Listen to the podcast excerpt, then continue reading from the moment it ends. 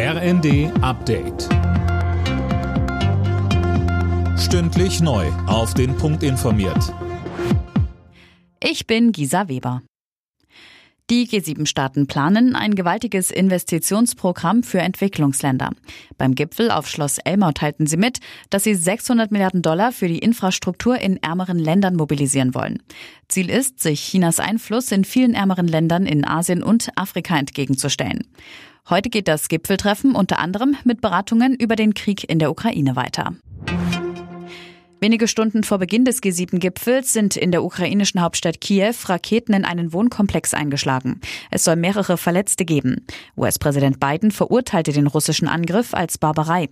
Kiews Bürgermeister Klitschko sprach von einem grausamen Angriff. In der Bild sagte er, es sieht danach aus, dass Russland bewusst den Start von G7 auf perfide Weise für einen Raketenschlag nutzen wollte. Spätestens nachdem jetzt die Gasalarmstufe gilt, ist klar, die nächste Heizperiode wird teuer. Der Gaspreis steigt immer weiter. Der Schock dürfte dann irgendwann im nächsten Jahr mit der Heizkostenabrechnung kommen. Ein Grund, sich Gedanken über eine neue Heizung zu machen. Jürgen Leppich, der Vorsitzende des Bundesverbandes der Energieberater, sagte uns.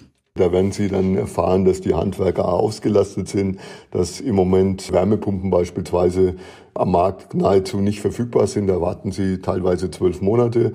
Und dadurch, dass jetzt natürlich jeder durch die Situation, dass man spürt, dass man etwas verändern muss, da nimmt das Ganze noch zu. Also dran denken auf jeden Fall, handeln auf jeden Fall, aber im Kopf haben, es dauert im Moment länger wie normal. Die Weltgesundheitsorganisation ruft wegen der Affenpocken vorerst keinen internationalen Gesundheitsnotstand aus. Das hat das WHO-Notfallkomitee entschieden. Dieses ist demnach ernsthaft besorgt, hält aber die höchste Alarmstufe für die aktuelle Ausbruchslage für nicht nötig. Alle Nachrichten auf rnd.de